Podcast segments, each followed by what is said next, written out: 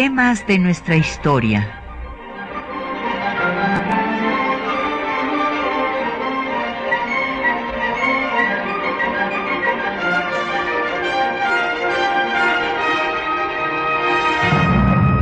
Un espacio que difunde el conocimiento del pasado para comprender nuestro presente.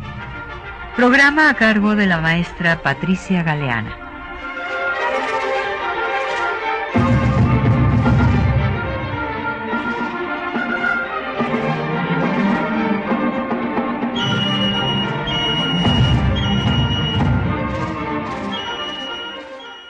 Buenos días. Pues esta mañana vamos a dedicar el programa, como ustedes seguramente lo habrán ya adivinado, a don Benito Juárez, con motivo de su natalicio el 21 de marzo de 1806. Y tenemos el gusto de que nos acompañe en cabina el doctor Silvestre Villegas Revueltas. Bienvenido, Silver. Gracias por estar con nosotros. Vamos entonces a tener publicaciones como cada viernes en temas de nuestra historia y tenemos en esta ocasión un ejemplar de la obra eh, publicada por Arisi, la Asociación eh, de Estudiosos de la Reforma, la Intervención Francesa y el Segundo Imperio, y el Centro de Estudios Carso, Presencia Internacional de Juárez, donde hay un trabajo, un texto del el doctor Silvestre Villegas. Y también, bueno, este nada más nos queda un ejemplar, así es que, este, pues para los afortunados que lo... Muy bonito el ejemplar. Eh, la verdad sí es bonito ejemplar y tiene, pues, eh, trabajos muy interesantes sobre esto, sobre cómo fue reconocido Benito Juárez en su tiempo por eh, los países latinoamericanos que le dieron el tratamiento de benemérito de las Américas. Siempre se menciona a Colombia, que fue un reconocimiento muy importante, pero hay que decir que República Dominicana, su Congreso también lo hizo. Y por otra parte tenemos eh, un ejemplar también de Juárez Jurista, esta es una obra que publicamos con el Instituto de Investigaciones Jurídicas de la UNAM y que tiene el recorrido sobre toda eh, la obra legislativa de eh, Benito Juárez, empezando justo por la ley Juárez que lleva su nombre. Y también tenemos un trabajo de Silver, por eso, por eso lo escogí, Silver, porque están en los dos, colaboraste como miembro activísimo de, de Arisi. Y tenemos 10 ejemplares de la revista Relatos e Historias en México, en donde eh, tenemos ahí un texto también sobre Don Benito. Entonces, llámenos, como así festejamos el natalicio de Juárez y también la entrada de la primavera con muchos libros, llámenos para eh, ustedes tenemos como siempre el 55 36 89 89 el 01 800 505 26 88 y un correo de voz 56 23 32 81. El correo electrónico temas de nuestra historia arroba yahoo.com.mx y en Twitter puede seguirnos en arroba temas historia y en Facebook temas de nuestra historia UNAM y el programa queda en línea durante una semana en el www.radiounam.unam.mx. Bueno, el doctor Silvestre Villegas Revueltas ya ha estado aquí con nosotros en varias ocasiones. Nuestros radioescuchas lo tienen presente. Yo nada más quiero recordar algunos datos de su trayectoria académica. Él se formó en nuestra universidad y luego tiene su doctorado en la Universidad de Essex en Inglaterra. Es eh, miembro del SNI nivel 2 y tiene eh, pues eh, una serie de obras que ha desarrollado en su trabajo como investigador de tiempo completo del Instituto de Investigaciones Históricas de la UNAM, también es catedrático en la Facultad de Ciencias Políticas y Sociales. Y entre sus obras se cuentan la antología de textos sobre la Reforma y el Segundo Imperio, las relaciones México-Gran Bretaña, eh, una biografía de Comonfort, el liberalismo moderado, entre otros. Bueno, pues vamos a hablar, ¿qué te parece?, de este personaje convertido en símbolo. y yo quiero recordar aquí a un muy querido maestro, amigo, que era el doctor Abelardo Villegas, tu padre, que hizo unos trabajos espléndidos sobre el liberalismo mexicano, sobre Juárez, y él eh, hablaba de que Juárez significó, o sea, no solamente era el símbolo de la defensa de la soberanía nacional en contra de la intervención extranjera, el símbolo del laicismo, sino también el símbolo de la reivindicación de la raza sometida. Claro que con esto los mexicanos de aquella época y a veces también de la nuestra creen que ya han superado el racismo y no es así. Lamentablemente, como lo estamos viendo ahora con la campaña del CONAPRED para el reconocimiento de los afrodescendientes.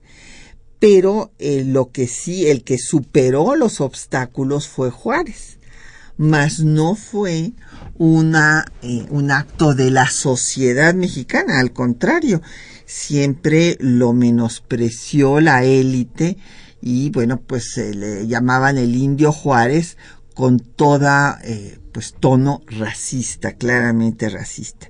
Entonces realmente es un personaje admirable y en este programa te propongo, Silver, que veamos su legado y también los errores que cometió. ¿Qué te parece? Es un ejercicio interesante. Veamos, bueno, pues rápidamente una vida muy, eh, pues interesante, puesto que un eh, indígena, como suele suceder hasta la fecha, que se va de su origen, eh, vamos, de su ciudad natal y que entra a trabajar como sirviente, porque esa es la realidad, o sea, fue sirviente de Salanueva, que después Salanueva pues lo mandó a la escuela y todas estas cosas, sí, pero él realmente entró pues para ser un sirviente como suele suceder todavía con los miembros de las comunidades indígenas. Por su inteligencia brillante, sin duda, y carácter, una voluntad férrea, pues eh, no aceptó eh, hacer la carrera eclesiástica, que era lo que quería Salanueva. Eh, fue el primer abogado que se tituló del Instituto Nacional de Ciencias y Artes, del cual después llegaría, bueno, fue maestro, maestro de física, llegaría a ser su rector y bueno, y entró en la política siendo regidor del ayuntamiento, eh, juez de primera instancia, magistrado, diputado local, después diputado federal, después eh, ministro, eh, presidente de la Corte y presidente de la República. Estuvo en los tres poderes y en todos destacó. Ahora veremos muchas de sus acciones y también litigó. Fue abogado de los indios de los Icha que se oponían a pagar, bueno, no se oponían, sino que no tenían cómo pagar las subvenciones del cura del lugar y por eso fue encarcelado e incomunicado durante nueve días, lo cual pues fue una primera prueba del poder del clero. Bien, mira, yo eh, como lo comentabas hace unos minutos, efectivamente eh, Juárez es uno de los ejemplos, pues dijéramos, más significativos de esa sociedad colonial, antiguamente colonial, que como lo planteas es una sociedad profundamente racista. Y que en el caso de Benito Juárez eh, es uno de estos, de estos personajes que da el paso a no decir, no soy zapoteca por nacimiento, pero me convierto en un mestizo, en un mexicano, por todo el proceso cultural en lo amplio de la palabra, comenzando con la lengua castellana, su educación formal en, en, las instituciones educativas oaxaqueñas, e integrarse propiamente a ese gran proyecto mexicano liberal y posteriormente revolucionario, que es la constitución de una sociedad mestiza, más allá de que unos sean blancos y otros sean más morenos. ¿no? Entonces sí, efectivamente Benito Juárez ve, vive en una sociedad fundamentalmente, eh, como, algún historiador lo dijo, que era una sociedad muy provinciana, muy pacata, que era Oaxaca en aquel, en aquel momento, y ve cómo los pueblos de indios, con el caso de las subvenciones parroquiales que tú lo acabas de mencionar, o en algunos otros momentos, la idea es que estos, estos indígenas de alguna manera se integren a esa vida nacional. ¿Cómo se van a integrar? Ese es el gran problema. ¿no? Entonces, se pueden integrar a partir de la lengua, se pueden integrar a partir de cómo defenderse en estos pleitos judiciales, que pueden ser las subvenciones parroquiales, pero puede ser por la tenencia de la tierra, pueden ser de diversas cosas, ¿no? Y entonces yo creo que por eso plantea, la, tú, mencionaste de la ley Juárez, que es que no se puede constituir una república moderna, democrática y liberal si persiste, como en la época colonial, una legislación que desde su origen plantea las diferencias. Exacto. O sea, los estamentos coloniales, mientras la legislación permitiera, continuara con los estamentos coloniales, México no podía verdaderamente ser una república moderna y, democrática. O sea, o sea, estaba en el papel, estaba en la constitución, pero en el día a día, como tú lo mencionaste, en los juicios, eh, eh, en el papel de la iglesia, etcétera, etcétera, se sigue manteniendo esa sociedad perfectamente, dijéramos, identificada por sus corporaciones. Y entonces la lucha de los liberales es disminuir esa, el, el, la influencia de esas corporaciones y la búsqueda del ciudadano. Ese es el gran problema. Y, y, bueno, en efecto, Juárez, que así lo escribe en los apuntes estas notas autobiográficas de los apuntes para mis hijos, eh, le, él dice, soy miembro de la nación zapoteca. Y en efecto, pues aprende el español en su adolescencia, por eso cuando fue presidente y lo invitaron a formar parte de la Academia de la Lengua Española, él dijo que no, que de ninguna manera, que él no podía aceptar semejante invitación, que porque él hablaba muy mal el español, así este, escribió entonces, que al que deberían de invitar era a su yerno, a Santa Cilia, el cubano, que, que manejaba muy bien la lengua, pero bueno, él, él estaba consciente de que ah, pues a él le había tocado, costado mucho trabajo. Eh, y después, bueno, claro, se volvió multilingüe porque pues llegó a estudió el inglés, el francés. Bueno, empezó por estudiar el latín, la gramática latina en el seminario. Y es interesante que cuando muere está leyendo la obra em, que acababa de publicarse en Francia sobre derecho constitucional, la de Lemernier. Bueno, pues eh, es importante también destacar su parte revolucionaria, porque ahorita hemos dicho, pues bueno, todas, que recorrió todos los poderes, pero hay que tomar en cuenta que fue también revolucionario. Bueno, primero se alistó de jovencito a, las eh, milicias que iban a defender a México del intento de reconquista española. Luego apoyó y se volvió a incorporar a la milicia cívica en 33 y en 47, pues eh, formó grupos que se prepararan para defender al país de la invasión norteamericana. Sin embargo, él era un civilista, no, no estaba de acuerdo para nada con el ejército, pues le tocó vivir los avatares de Santana, que lo llevaron a las tinajas de San Juan de Ulúa y después al destierro.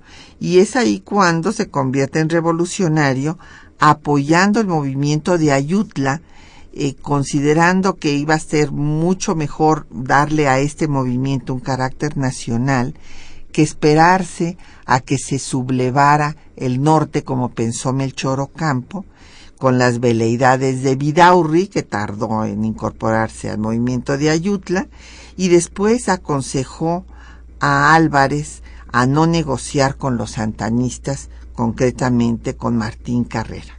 Sí, el, tema de que su acción eh, revolucionaria es poco conocida, la que sí tiene una gran trascendencia, desde luego después de su acción legislativa.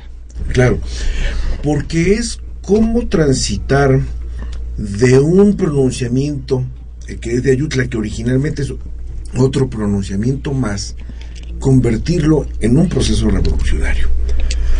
Y entonces la idea es de una transitar de una sospecha contra un militar como era Juan Álvarez a convencer lo mismo a Melchor Ocampo, a Eligio Romero, a Ford, a la Fragua, a las distintas facciones políticas, que el movimiento debe transitar hacia la creación de un corpus legislativo que cambie, que modifique esta, esta eh, dijéramos, la idea como, como está en el plan de, eh, de Ayutla, hacer una república que fuera con republicana, popular y liberal con instituciones liberales. Con instituciones liberales. Y entonces es evidente que eso lo entiende muy bien Juan Álvarez y el hecho de que la breve presidencia de Juan Álvarez, que es solamente octubre, noviembre de 1855, apoye a su ministro de, de Justicia para que elabore la famosa ley Juárez.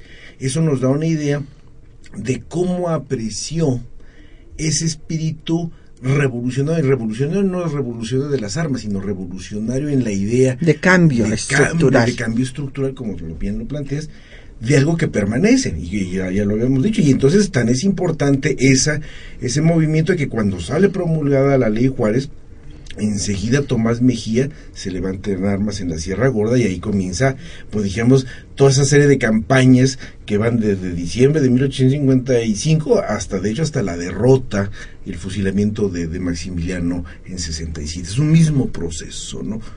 Así es, pues vamos a hacer una pausa para escuchar un corrido que habla sobre eh, Benito Juárez de Oscar Chávez.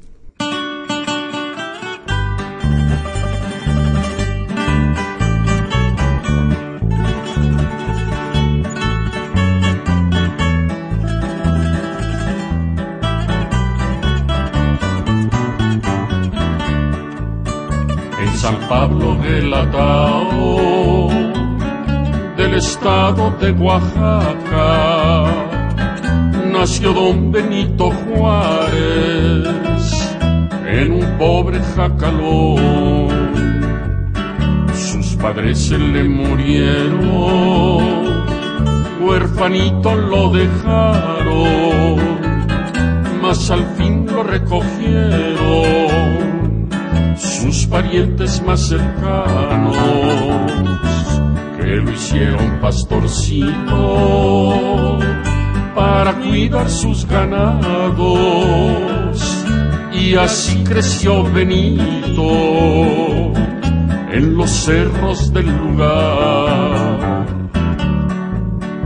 Y queriendo ser muy leído y valer en donde quiera dejó chivos y borregos y a la escuela fue a estudiar y aprendía sus lecciones, rete bien ya la carrera, siempre fue de los mejores por su gran capacidad. Fray Antonio Salanueva lo ayudó de buen agrado y llegó a ser licenciado sin tropiezo y de un jalón.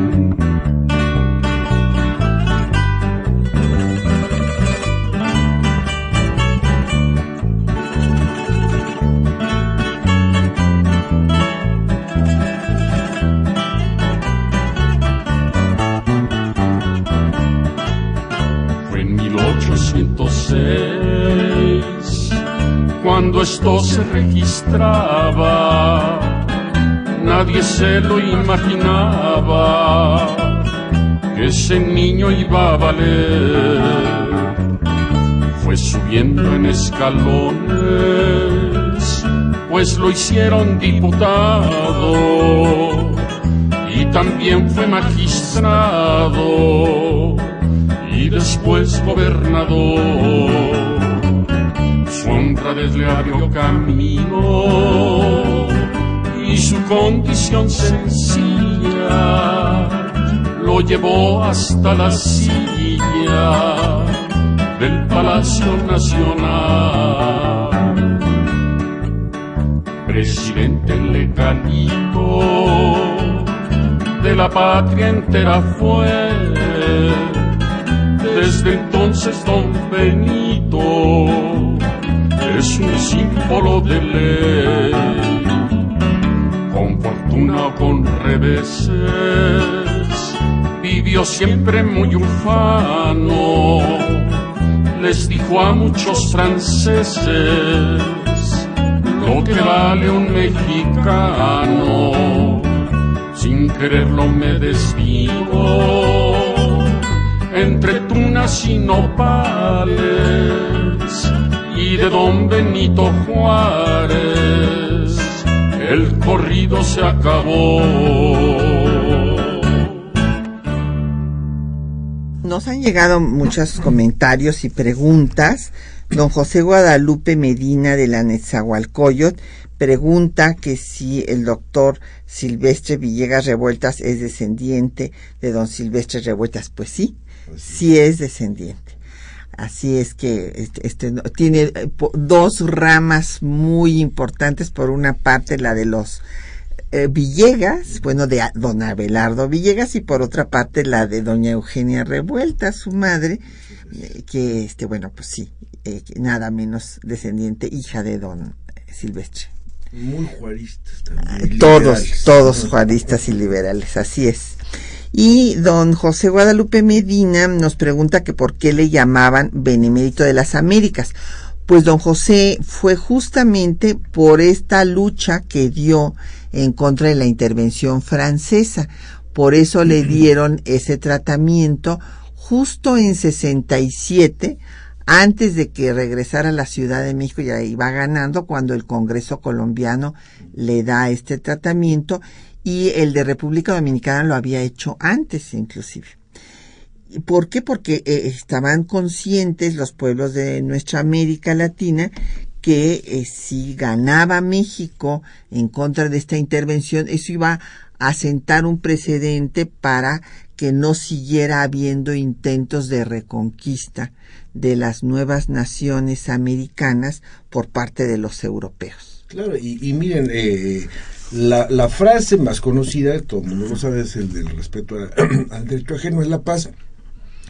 Pero a mí me gusta más, en, relación a la pregunta de, de nuestro radio escucha, que es esa otra frase que dice que México no debe esperar ni conviene que espere que otros pueblos, otras naciones y otros personajes hagan lo que es obligación de los mexicanos hacer.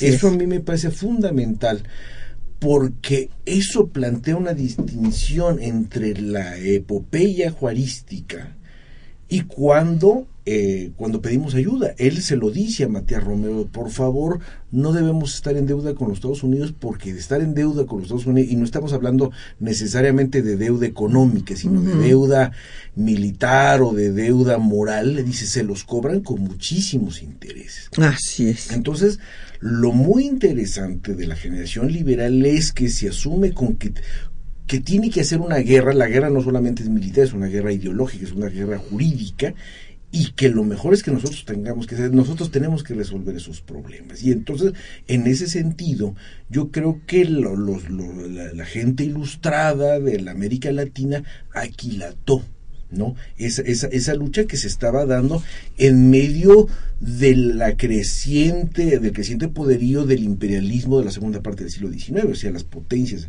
Francia, Inglaterra, posteriormente los Estados Unidos, bueno, están encima de este mundo y entonces es la lucha de esas grandes potencias en contra del otro lado de unos estados que quieren ser nacionales y sobre todo soberanos.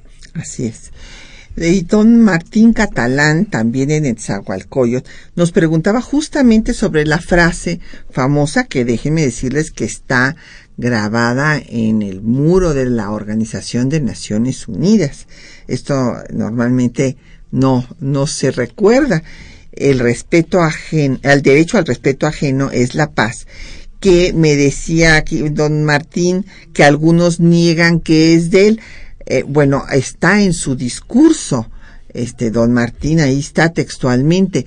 Eh, lo que se ha argumentado y que bueno, tiene también razón porque hay ideas que pues surgen en diferentes partes y que son de, diferentes personas, no nada más de una sola en la historia de la humanidad. La idea de la paz perpetua es una idea de, de Kant y que, pues sigue siendo una utopía hasta la fecha, lamentablemente, ¿no? O, como el caso, por ejemplo, de la, de la, tierra de quien la trabaja, pues es una idea anarquista, más allá de que el zapatismo la retome. Así es. Entonces, el respeto al derecho ajeno es la paz, está textualmente así, este, escrito en el discurso de propio Juárez que pronunció justamente al triunfo de la República sobre el imperio y la intervención francesa. Y la idea de esta paz, bueno, pues sí, hay muchos pensadores, entre ellos este filósofo, Emmanuel Kant. Y, fíjate, yo eh, recomendaría a nuestros, a nuestros radioescuchas, la UNAM ha publicado diversas antologías de documentos donde están esos discursos, y los discursos son verdaderamente, no solamente bonitos, sino que dan para mucho análisis. Están esa generación de liberales y conservadores, por los dos, eran gente muy sabia, muy culta. Entonces, cuando hacían un discurso, no era una galimatía, eran, estaban verdaderamente pensado, pensando qué tipo de palabras, qué tipo de conceptos. Y entonces, si ustedes se acercan a la UNAM y ven eh, diversas publicaciones, hay uno en la Facultad de Ciencias Políticas, otro en el Instituto de Investigaciones Históricas, pero hay otros más, puede uno consultar esos, esos discursos y verdaderamente ahí uno ve cuál es la intención que lo mismo puede tener Juárez que su generación para dónde querían y qué es lo que estaban pensando y eso es lo que a mí me gustaría recalcar. Ellos están pensando cómo debemos construir este país, este, esta, este, la paz, la paz y el Estado moderno. ¿No? Ahí esta, esta idea de, la, de cómo transitar de la vieja sociedad colonial hacia algo que sea moderno y como yo decía hace varios minutos, equitativo, democrático, etcétera.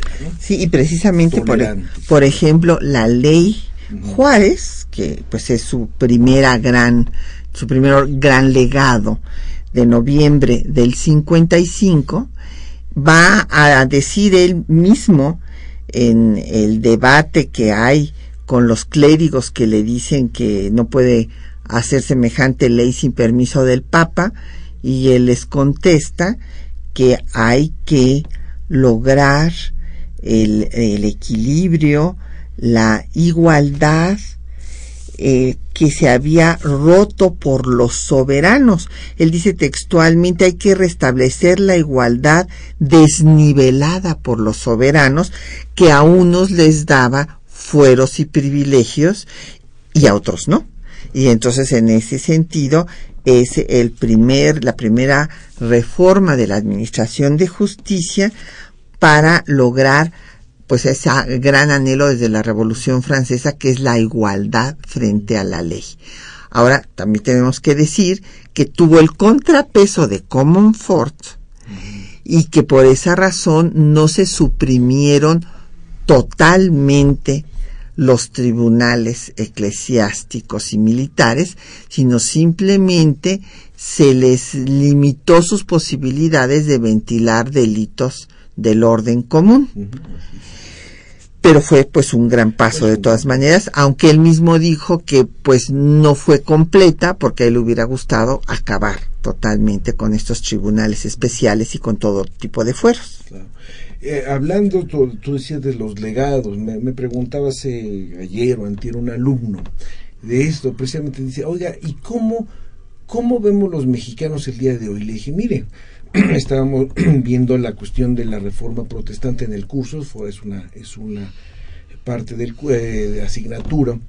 Entonces yo le digo, mire, cuando se establece la cuestión de la tolerancia religiosa y luego la libertad religiosa, que es un proceso histórico, bueno, se pasa de una religión de Estado a una tolerancia disfrazada y luego una libertad. Entonces, si usted tiene parientes o tiene amigos que no son católicos, que son bautistas o que son presbiterianos o que no creen también, bueno, están en su libertad de hacerlo, ¿no? Entonces, la libertad como general se materializa en la libertad religiosa, en la libertad de tránsito, etcétera, etcétera. Entonces, en el caso concreto de esa importancia de las leyes de reforma y cómo esto se va a ir materializando en diversas reformas, yo le digo, en el caso, en el caso de la religiosidad que forma parte del pueblo mexicano, ahí uno puede constatarlo diariamente. Y le, le ponía yo el, caso como, eh, opuesto, que es el integrismo que estamos viendo nosotros el día de hoy con diversos, eh, dijéramos, en diversas partes del mundo. el fanatismo religioso en todas las religiones. En todas las religiones. Entonces la idea de profesar la religión que uno quiere o no profesarla, bueno, es una libertad que viene de ese movimiento decimonónico. Así es, y que aquí en México se va dando por pasos, porque primero en la Constitución de 57 Ponciano Arriaga logra que no se establezca la intolerancia y bueno, pues por lo tanto quedaba implícita la tolerancia y ya después con la ley fuente de diciembre de 1860 se da el gran paso del establecimiento de la libertad de cultos. Vamos a hacer una pausa para escuchar eh, los textos que les hemos preparado para esta mañana, que son los de Justo Sierra y sus conceptos sobre eh, Benito Juárez. ustedes recordarán que la eh, obra Juárez, su obra y su tiempo, pues no ha sido superada hasta la fecha.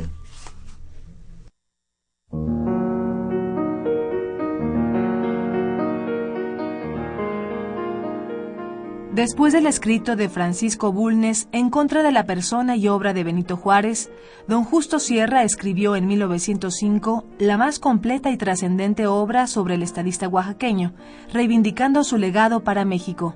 Escuchemos parte de sus reflexiones. Juárez fue un reformador. Él ha sido un genio. Su genio, como lo dijo en grandilocuente oración fúnebre un estudiante de Derecho, fue el genio de la voluntad. Juárez es un hijo de la familia zapoteca. Su fuga a Oaxaca por aspiración a una vida superior fue el primer acto que le probó que era un hombre, que era una voluntad, que era un rebelde. La lucha por realizar el ideal de justicia y de razón no fueron en él un fanatismo, fue un núcleo, pero puso todos los elementos en la realización de la obra que cada vez tomaba ante él aspecto más complicado y grandioso en el instituto, en el Estado, en la patria, en los grandes ideales de la libertad, de transformación política y social que dieron a su empeño el alcance de una empresa humanitaria mundial. Juárez creyó necesario aceptar un puesto político importante en su estado natal. En medio de dificultades e intrigas, quiso el poder en Oaxaca y lo obtuvo.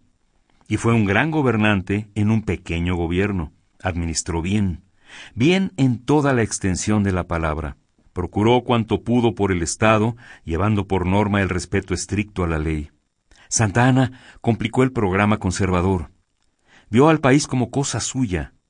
Erigió la fuerza militar en institución suprema y dueño de un ejército gigantesco, creyó suyo el porvenir. En derredor de Ocampo y Juárez, un grupo de liberales se organizó en Estados Unidos para combatir a la dictadura, viviendo de su trabajo personal, de trabajos humildísimos a veces, pero millonario de esperanzas. Cuando el gran indígena se reunió al general Álvarez durante la revolución iniciada en Ayutla, ya era un completo hombre emancipado. Cristiano, sí, pero independiente ya de toda sumisión a la Iglesia, que intentaba mantener con la desigualdad ante la ley con los fueros una preponderancia que imposibilitaba el advenimiento del poder civil. Al día siguiente de la caída de Santa Ana, los triunfadores se encontraron con un caos político y administrativo. Se necesitaba recoger con mano firme el gobierno. A Juárez, ministro de Justicia, tocó decir esa palabra en la ley que suprimió lo que había en los fueros eclesiásticos y militar.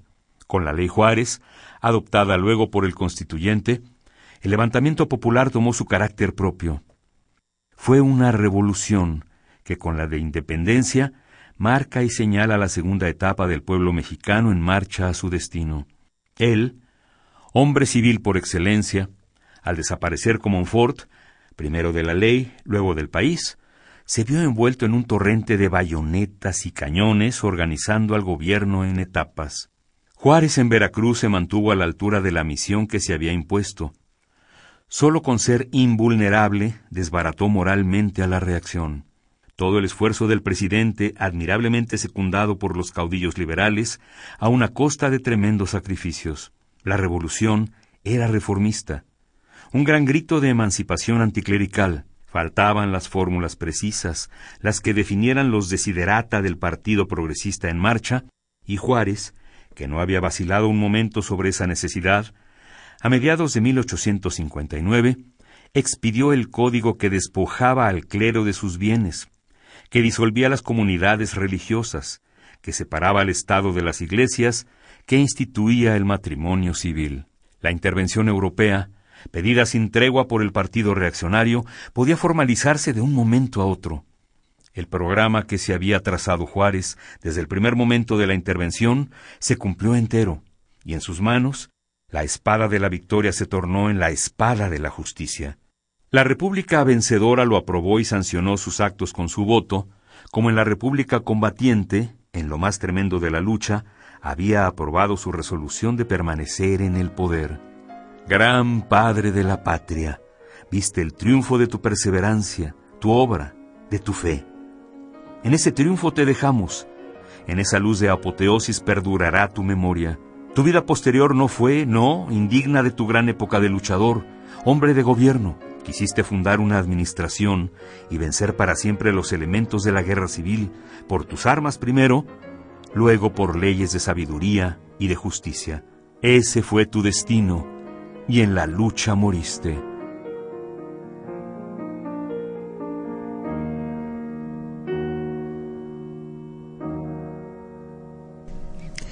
Pues ya este nos siguen llegando, no nos va a dar tiempo, aún nos han llegado muchísimas preguntas y comentarios en donde pues justamente va saliendo todos los temas pues que se han que han sido motivo de polémica. ¿Por qué? Porque hay que recordar que en el bicentenario en realidad lo que se quiso fue acabar con Juárez. Hubo toda una política de Estado para eh, pues eh, acabar con la figura del Juárez liberal. Y entonces finalmente como no pudieron acabar con Juárez porque a pesar de todos los embates sigue siendo un símbolo pues resulta que entonces lo, le, lo quitaron le, le quisieron quitar lo que no les gustaba entonces acabaron diciendo bueno es que era muy guadalupano entonces, bueno, sí lo aceptamos porque este, pero, pero tenemos que aceptarlo si es solamente si es guadalupano, si no, no. Entonces tenemos eh, ciertas eh, leyendas negras que se han urdido en contra de la figura de Juárez, como la que nos menciona doña Alicia Valdés de la Venustiano Carranza, que dice que eh, en que se han basado quienes han llegado a afirmar que Juárez fue el primero en discriminar a los indios.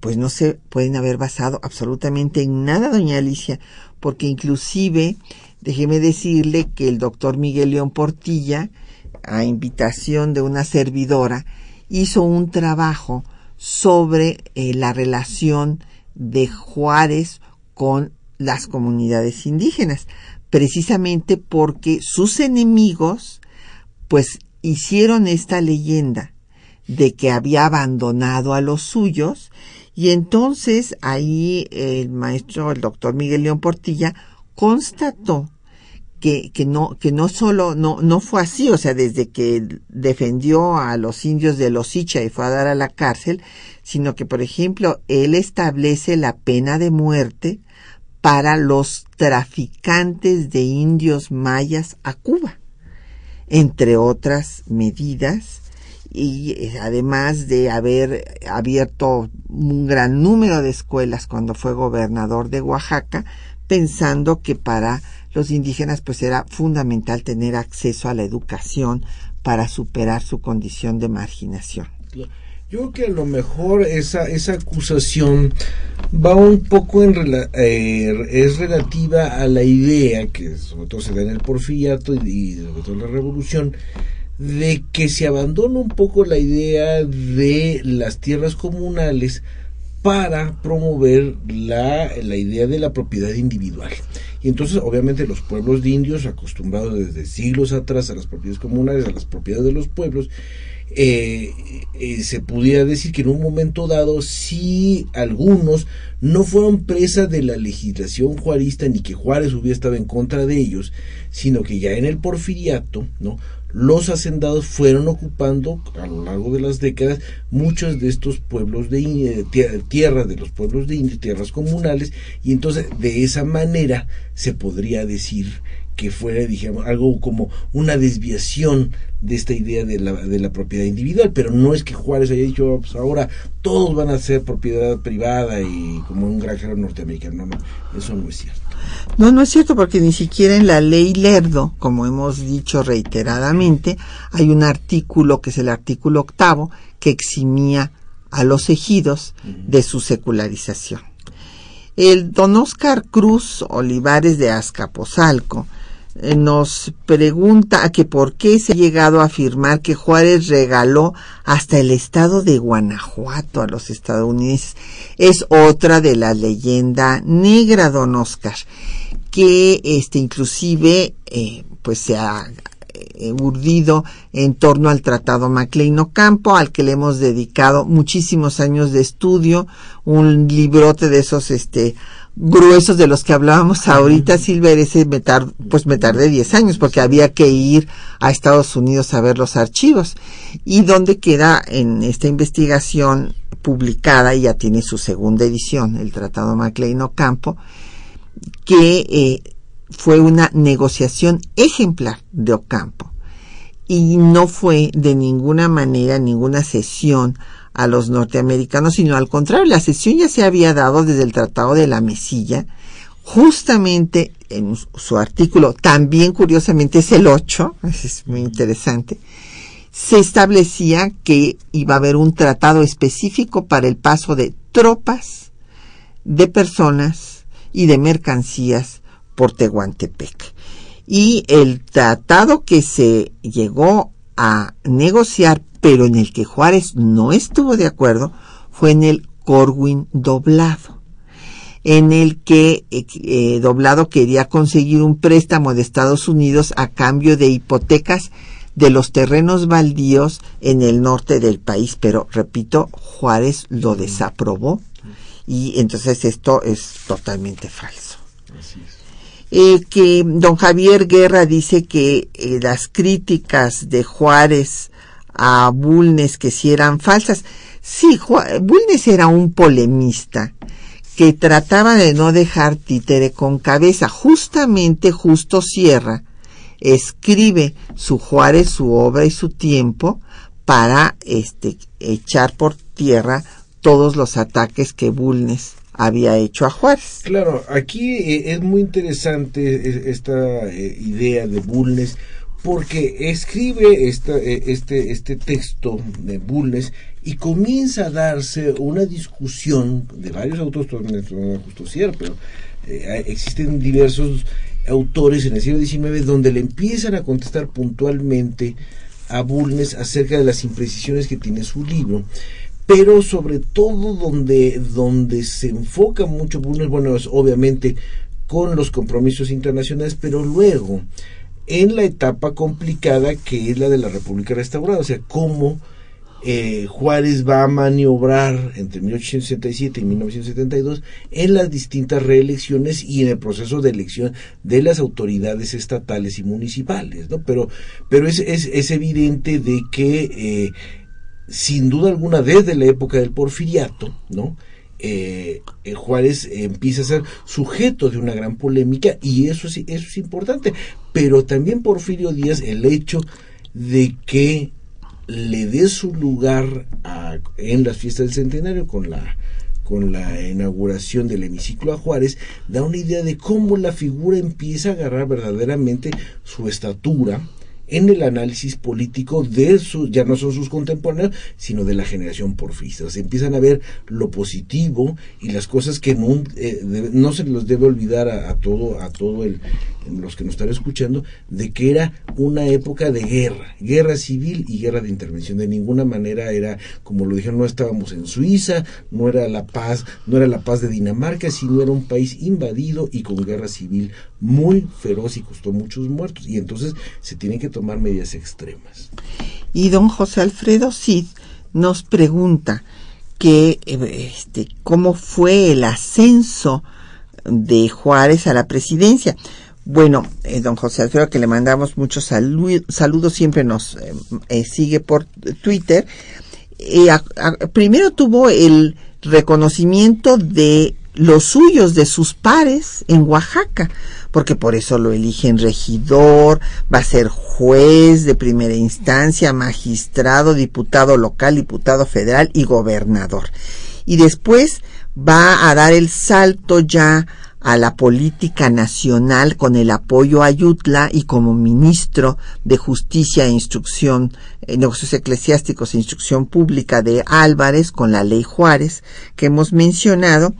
Y después de esto va a ser elegido presidente de la Corte, cuando Comonfort pues decida dar el golpe de Estado en contra de la Constitución de 57 y así es como llega a la presidencia de la República.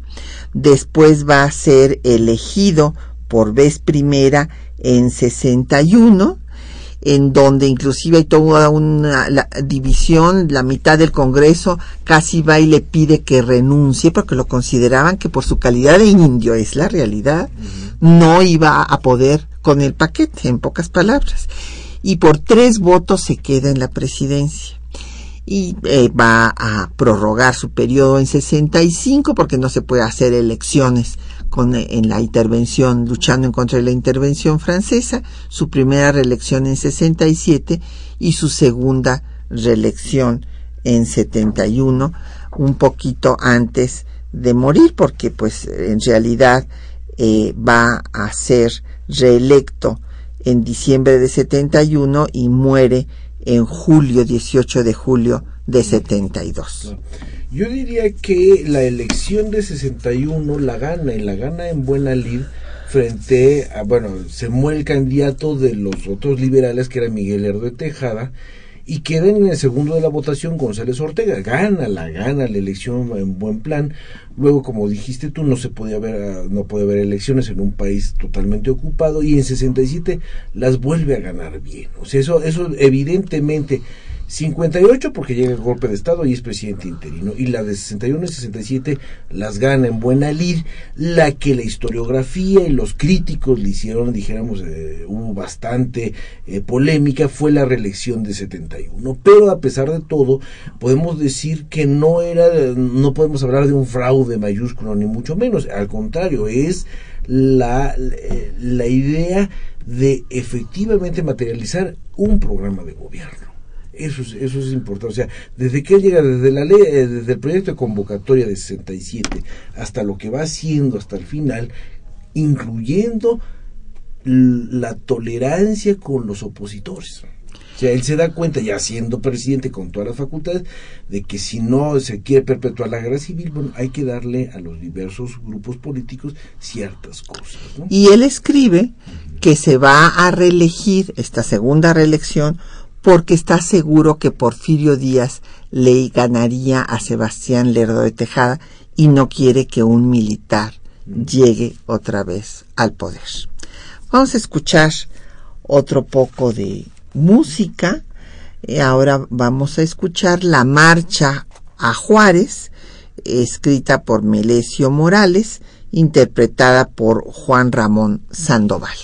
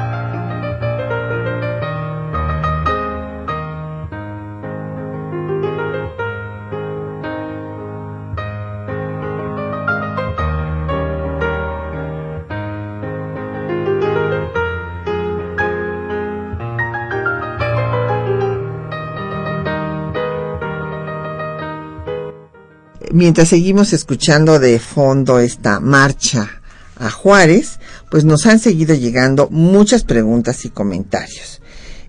don Alberto Fernández de Naucalpan dice que, que las eh, eh, milicias organizadas por Juárez en Oaxaca ya no llegaron a tiempo para combatir a los norteamericanos, pero que no estuvo de acuerdo con la rendición. No, este don Alberto, en efecto, se ha la situación ahí fue muy crítica, eh, ni Juárez ni Ocampo, sobre todo Ocampo, fue directamente a tratar de convencer a, en Querétaro, donde se había trasladado el gobierno eh, interino de, de Peña, para que no se firmara el tratado y que se organizaran en guerra de guerrillas y que desgastaran al ejército estadounidense que acabaría teniéndose que ir, como, como hicieron después los vietnamitas y como hicieron los mexicanos en contra de los franceses, que ya no pudieron hacerles una batalla como la del 5 de mayo, pero se organizaron en guerra de guerrillas y los desgastaron y acabaron por irse. Esto es lo que querían en contra de los norteamericanos, pero no hubo la cohesión nacional como para que esto se diera en ese momento, lamentablemente muchos estados no contribuyeron a la defensa. Eh, nos dice don Rafael Rodríguez que cuáles son las áreas geográficas donde se libró la guerra de reforma. No, pues en todas partes. Eh, y fue un movimiento que se extendió por todo el país. Sí, dijéramos que las fronteras geográficas eh, serían el, obviamente el centro del país hacia el norte, Zacatecas, San Luis, y de la parte sur, bueno, pues Oaxaca, Tabasco, por ahí, ¿no? O sea, pero sí, la totalidad, la totalidad de la República es con el imperio.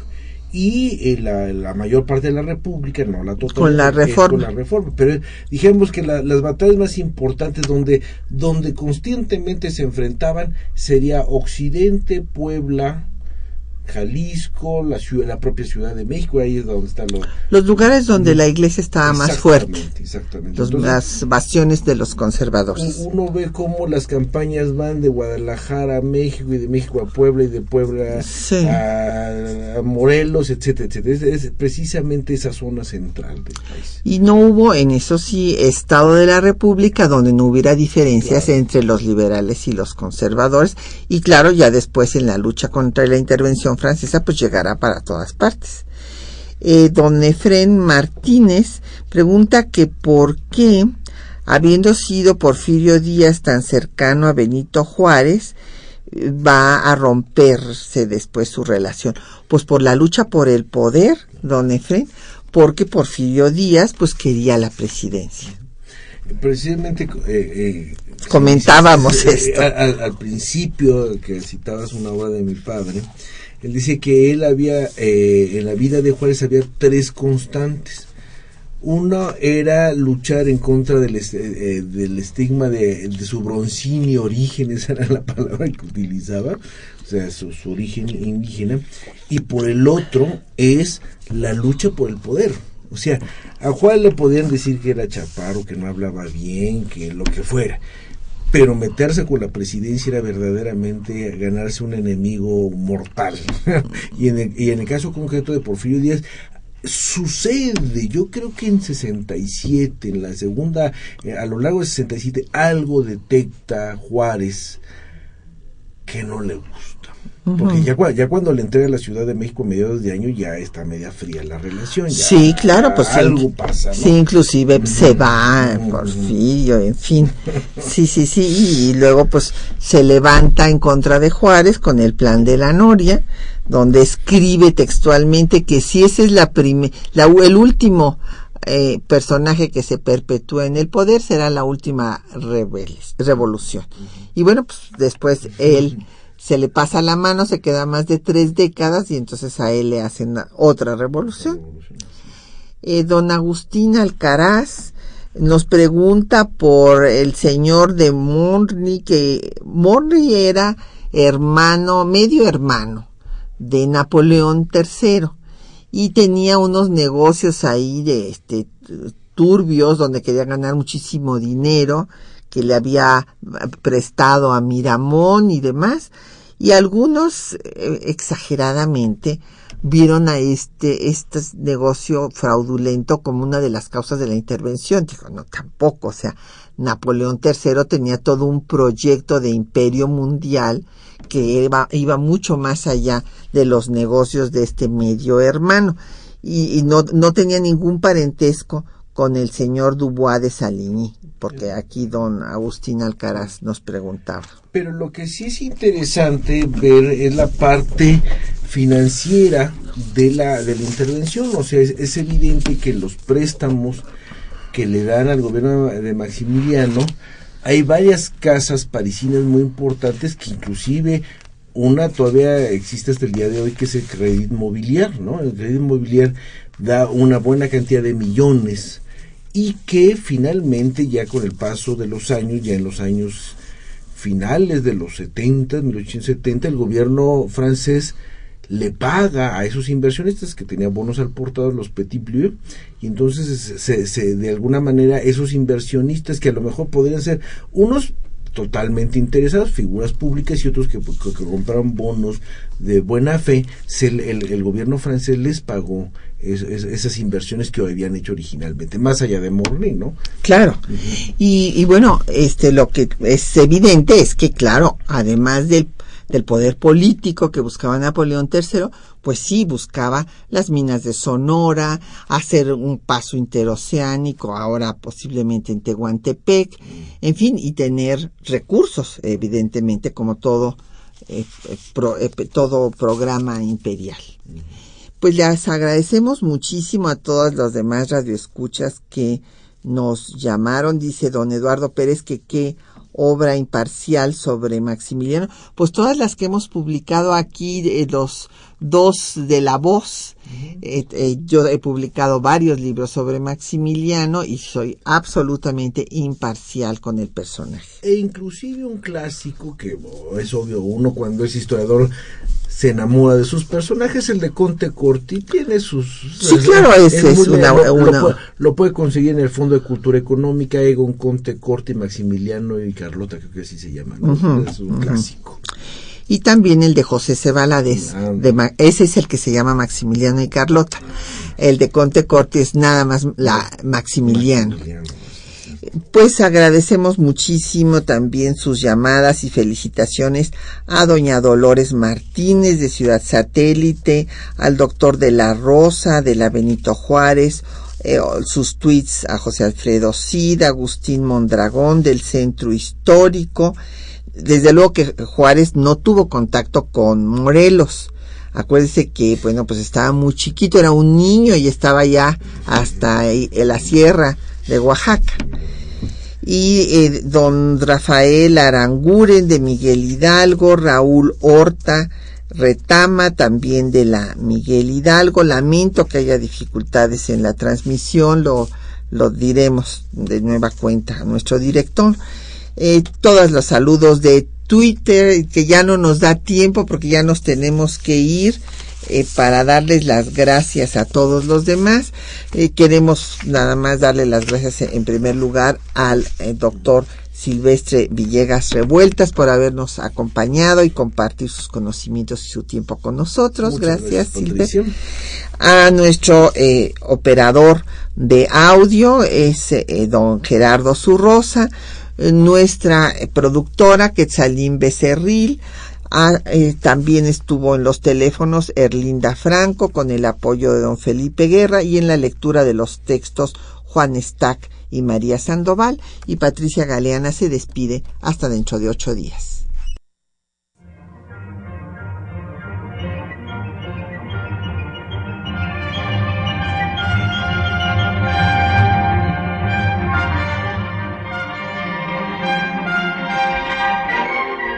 Temas de nuestra historia.